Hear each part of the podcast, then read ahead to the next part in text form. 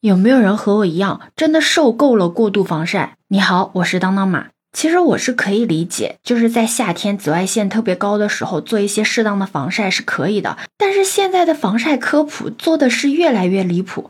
前几天我去店里买防晒霜嘛，本来呢我就想要买一个三十毫升的，涂个脸，撑一个夏天就行了。结果店员就认真的跟我说，说我这个防晒的量肯定是不够用的，就至少要买五十毫升起的。因为呢，不仅它是要出门要涂，阴天也要涂，在房间里面也要涂，对着电脑也要涂它。而且光做这些措施还不行，还得物理防晒。比如说像现在这个天气，光涂防晒霜、撑伞已经不够用了，还得戴上墨镜、帽子、口罩，穿上你的防晒衣。其实当时我真的很想吐槽，就是夏天已经。已经这么热了，在这样的天气下，把自己的全副武装起来，真的不会感觉闷得慌吗？而且，虽然你捂成这样，确实你是不会被晒黑了，但是你会起痱子呀，中暑的概率也会变大。再说回室内涂防晒吧，除非你是在艳阳高照的时候挨着窗户，而且还不拉窗帘，不然的话你是没有必要涂防晒的。尤其是对着电脑，更不用涂防晒了，因为电脑产生的是蓝光啊，防晒霜防的是紫外线，这两个根本就不一样，好吗？偶尔晒一晒太阳，还可以补充维生素 D，它可以兼顾我们的骨骼，这也就是为什么会有人说过度防晒会骨质疏松的原因。当然，也不是说盲目的让你出去晒太阳啊，而是说在影子的长度大于等于身高的时间段的时候，晒二十到三十分钟的太阳就可以维持维生素 D 的充足水平了。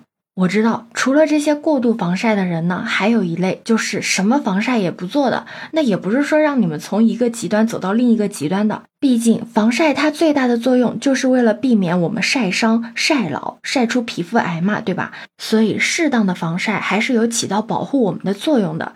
那什么才是正确的打开防晒的方式呢？这就得从我们每次聊到防晒霜的时候都绕不开的 SPF 和 PA 怎么看这个问题说起了。那 SPF 值越高，它是越不容易晒伤的。打个比方，你在太阳下不涂防晒霜的话，只要晒十分钟，你就会被晒红了。那么，当你涂了 SPF 三十的防晒霜之后，你在太阳下晒三十乘十分钟的时间，你才会被晒红。那 PA 值呢，就是看晒黑的，PA 值越高，就越不容易被晒黑。而且，我们涂脸上的防晒霜只需要用到一元硬币的大小的量就行了，千万不要涂得太厚。最好是在出门前十五到三十分钟的时候涂抹，这样才会让防晒霜有效的成膜。那如果你是长时间在户外的话，最好是每两到三个小时补涂一次就行了。那除了涂抹防晒霜，不是还有很多小伙伴喜欢用防晒衣和遮阳伞吗？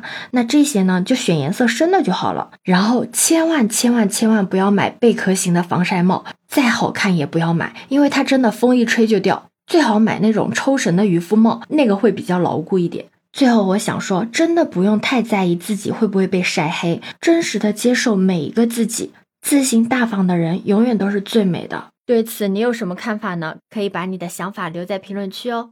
如果你喜欢我的话，也可以在我们常用的绿色软件搜索“当当马六幺六”，就可以找到我哦。欢迎你的订阅、点赞、收藏、关注。这里是走马，我是当当马，拜拜。